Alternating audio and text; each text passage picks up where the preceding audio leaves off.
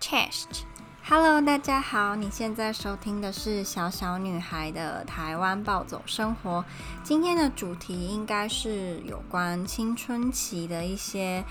让人匪夷所思我的想法。跟我那时候的挣扎，一直到大学，就是在台湾还有读大学那两年，然后我还会分享我最近蛮喜欢的一个 B 站的 UP 主，他的名字叫爱吃 Alice 的糖醋里脊，然后他他有一支影片是我看完之后就是有感而发才会有这一支 Podcast。在我开始之前呢，希望还没有追踪我非常热闹 Instagram 的人可以来追踪，我的 Instagram 是 Little Girls Life in Poland，Little Girls Life in Poland，好，那我就先从啊、那一支影片，就是我说让我看了有感而发影片，先稍微的介绍一下。那这个 UP 主他应该是在澳洲的中国人，然后他长得很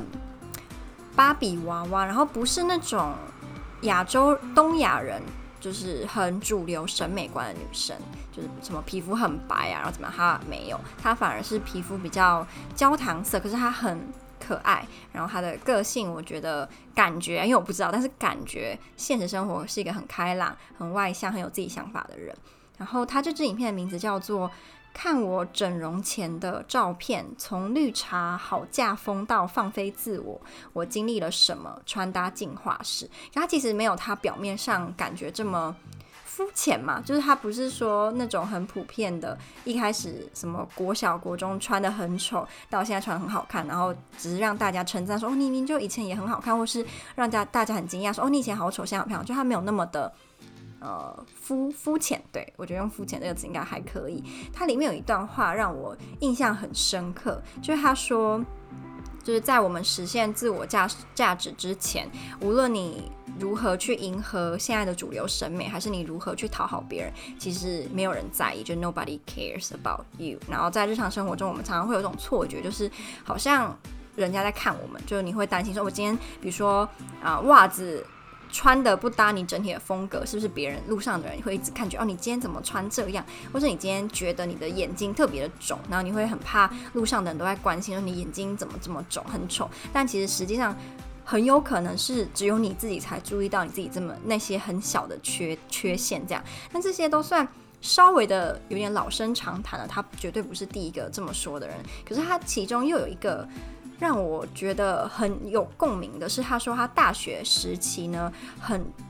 追求呃奢侈品，因为他说他自己从小就是家里不是特别有钱啊，怎么样？那这段我等一下会提到，就是我为什么会有共鸣。这样，我之前跟大家说他在分享自己的这几个阶段，嗯的一些让他现在觉得是黑历史的事呃事情，然后到他现在有什么不一样的想法。他现在在澳洲好像是读研究所，我不是很确定，因为我很喜欢他，可是我没有他每一支影片都有看，就是。可能百分之八十都有看吧，有时候看他的身材，因为他身材真的很好，完全芭比娃娃就是芭比娃娃，你可以自己去看。那这样有有点变态，对不对？可是我是很真心的推荐他的身材，我觉得他也是蛮。嗯，知道自己的优点，因为他也会说，嗯，他觉得他要趁年轻的时候要多露，然后就从以前可能都穿那种乖宝宝风格的衣服，到现在还会穿那种细肩带啊，然后露露胸啊、露腰啊、露腿啊，我觉得很好啊，那么好的身材，如果是我就是裸体走在街上我都不怕，然后我就觉得，嗯，我感觉我在呃三十岁以前啊，二十二十。八岁以前好了，二七好，二八有点老。二七以前我也想要，就是试试看穿比基尼，然后去海边，因为这种我还没有做过，就会很担心说我自己的身材不好啊，肚子很肥啊，手臂很肥啊，拍照不好看。可是你知道，换个角度想，就是为什么我要这么在意我在照片上好不好看，而不是我那当下快不快乐？就我今天一个胖子也可以很快乐啊，一个胖子他穿人家觉得不好看衣服，他也是可以很快乐、很真心的觉得自己穿那样很好看。就无论别人怎么想，所以我觉得管他，就希望我自己也可以在二十七岁以前跟我的好酒友 Tina，因为他应该是我的好朋友当中唯一一个愿意会跟我一起就是穿比基尼 去海边的，然后一起笑的好朋友，所以就是他了。嗯，他明天要跟我一起去做一件事情，然后明天我再跟大家讲。因为今天是星期五，二月二十六号，然后我请假一天，因为我想要好好的休息一下，所以才有录了这支 podcast 的想法，跟可以好好的剪辑啊，干嘛干嘛的，对，所以也很开心。我做这个决定就是今天我要请假。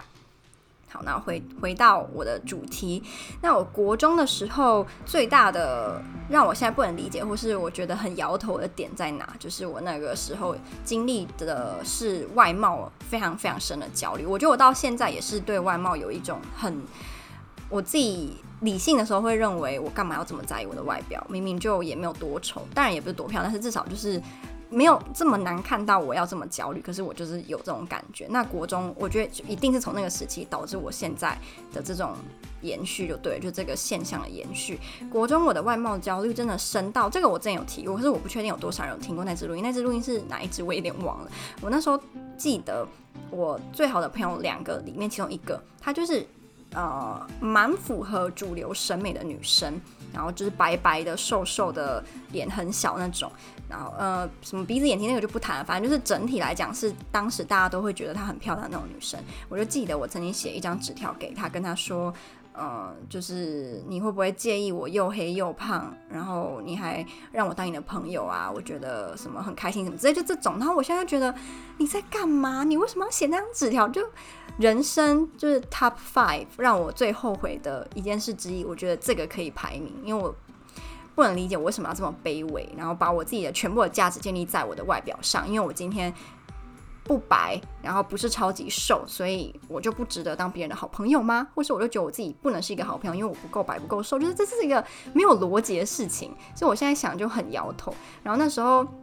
就会很刻意的去想说，诶，我做什么，或是我怎么打扮会让。学长喜欢我，因为我是喜欢年纪比我大的男生。会如何让学长想要跟我要我的个人资料？因为那个时期的我的国中，我不知道别的县市的国中，那我的国中有一个现象是，我们会要各档。那各档就是比如说，啊、呃，我走在学校的的走廊，然后我看到某个人长得特别漂亮或特别帅，我就跟他说：“哎，我可以跟你要个档嘛？”然后在个档上面就会写。我们的个人资料，我的姓名、生日，我喜欢什么，我的即时通，我的无名小站，就这类，然后一些话。那通常大家都会，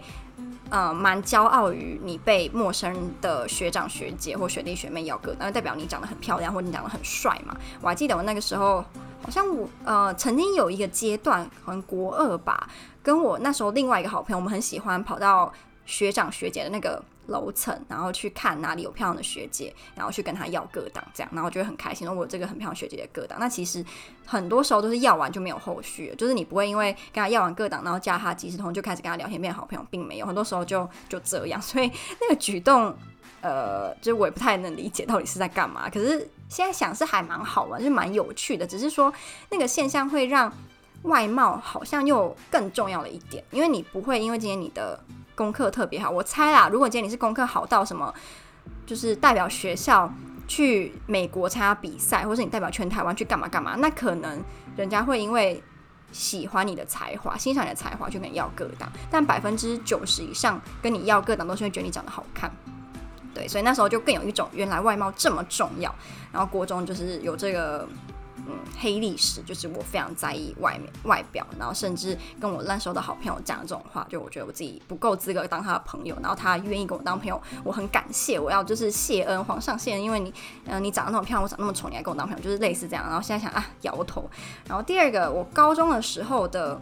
黑历史嘛，或是那时候我觉得比较不好的缺点是野心，就是。那时候对外貌虽然还是很注重，可是我到台中读高中之后，我身边的同学都蛮在意功课还有成绩，在。国中的时候，其实我身边的人大部分都是不在意成绩的，都觉得可以读高中，有成绩够可以读一个高中就好，没有说一定要读到什么北一女建中就没有。所以国中的时候大家太闲了，都没有认真读书，所以才会这么注重这些有的没有。我不知道啊，说不定其实在那种很注重成绩的国中里面，这种事情也是很普遍的，但我没有经历过嘛。那高中之后，因为成绩比较重要，所以外外表上反而就稍微好一些。再再加上高中，我觉得我交的。朋友都没有那种让我觉得他们也超级注重外表，所以我也必须要很注重，就是我自己外表就还好。所以高中的野心是在于我的英文是到。高二上。大概那个时候，我才突然，反正因为很多事情，我就觉得英文是我很有兴趣的科目，我想要很认真的读英文，我想要让我的英文变得非常的好，所以我就非常认真的读。然后那个时候，我就真的还蛮有效果，就是我可能一一开始英文在全班是中等、中上，好的讲中上，可是到我开始认真读英文之后，我的英文就可能变班上第一。对，所以就是那个差别，我觉得还蛮大的。有时候也会去参加一些。英文的比赛，或是就是英文考试，我也会很在意，说我有没有拿全班最高分。然后那时候比赛的时候，我印象最深最深刻是我高中去比了英文的即席演讲。然后这很可怕，因为我是第一个，我忘记那时候是怎么抽训顺序，但是我就是第一个要上台。上台前五分钟，你就会拿到那个题目，你就开始在五分钟还是十分钟忘，这这是这个时间内呢，你要想，一点要在就是全年级高一到高三的人面前，你要怎么讲这段故事。那我的优势一直都是在我很有创意，就我可能可以把一个很无聊的四格漫画，然后把它延伸得很有趣，然后很有创意讲。但是我的文法可能就不会是最好的，我可能会发现文法错误，然后我的嗯内容的逻辑性可能就不是很强。如果你是那种很在意逻辑的老师，你可能就觉得这个人在讲什么也太天花乱坠，或是太天马行空这样。所以我还记得我那一场演讲呢，虽然台下的人的反应还蛮好的，我觉得我讲好像很不错，可是我之后好像只得了第五名吧，我超难过，好像哭了一两节课有啊，就是在班上就是很大胆的哭。呃，也没有到什么嚎啕大哭，因为要上课，可是我就是会一直哭，老师都没有办法忽视我在哭的那种哭。这样，在那个比赛之后呢，我就更在意输赢，就是我的得失心很重。我到现在也是，就是我得失心非常的重，尤其是对于我自己很在意的事情，我就会觉得，如果我拿不到第一，我就很对不起我的，就是什么祖宗啊、祖先啊，我就是全我们家的罪人啊，反正我就是。很 ambitious 这样。去年刚回来台湾，刚出关，然后去面试一间工作，一间公司的工作的时候，那里的面试官也跟我说，就是他觉得我是一个很有野心的人，然后我期望自己会成为这个社会上的精英，就是我不甘于平凡，我想要当一个与众不同，然后很厉害的人。就无论我在客观上是不是，当然不是，但我就会希望自己我是那样子。所以这个从我高中就蛮。容易展，我其实国中也是那种很在意成绩，然后我也会希望我在某些科目可以是第一，就是班上第一，或是全年级第一之类。但是那时候还没有那么明显，因为我觉得我国中最擅长的科目不是我真的多有热忱，所以我没有那么强的欲望说我要把它展现得很好。可到高中，我就真的很明确的知道说我很喜欢英文，我觉得，而且我觉得我有能力可以把英文读得比全全班其他人或是全年级其他人都还要好。我印象。也很深刻的另外一个也是跟高中这个事情有关，是高中的时候我们年级有一些人，他们有出国的经验，他们可能比如说假设去英国读了一年，或是去德国读了一年，然后再回来台湾就是读高中，然后他们英文当然是不错，可是我那个时期就是这个想法跟有这个念头，我觉得是不好的，可是那时候。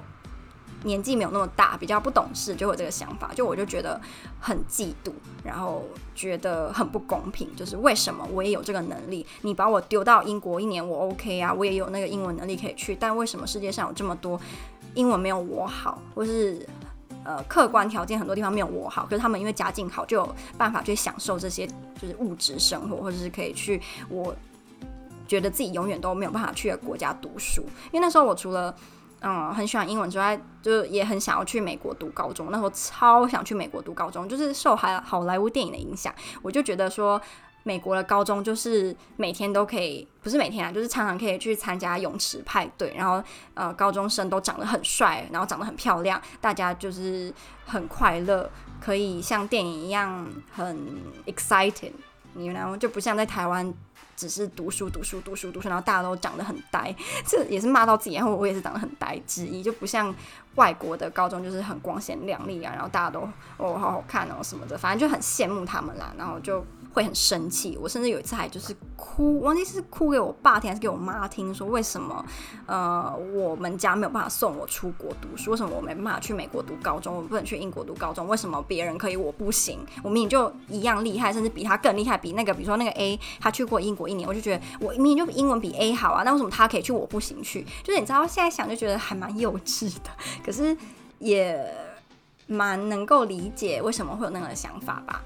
很多时候，我觉得那个年纪是蛮可以很直接的说出，现在因为比较大一点，你会认为这种情绪跟这种想法是不适合展现在别人面前的情绪，然后也不应该有这么个想法。就可能我现在也会有这样的想法，可是我会认为说，哦，这个想法是不对，所以我要把它压下来，我不会承认，我也不会表现出来。可那个时候就不会那么想，就觉得我就是这个想法，我就是这么觉得，所以我会把它讲出来。对，所以这也是一个差别啦。所以这个高中的时候就展现出来我得失心跟我欲望，还有这种。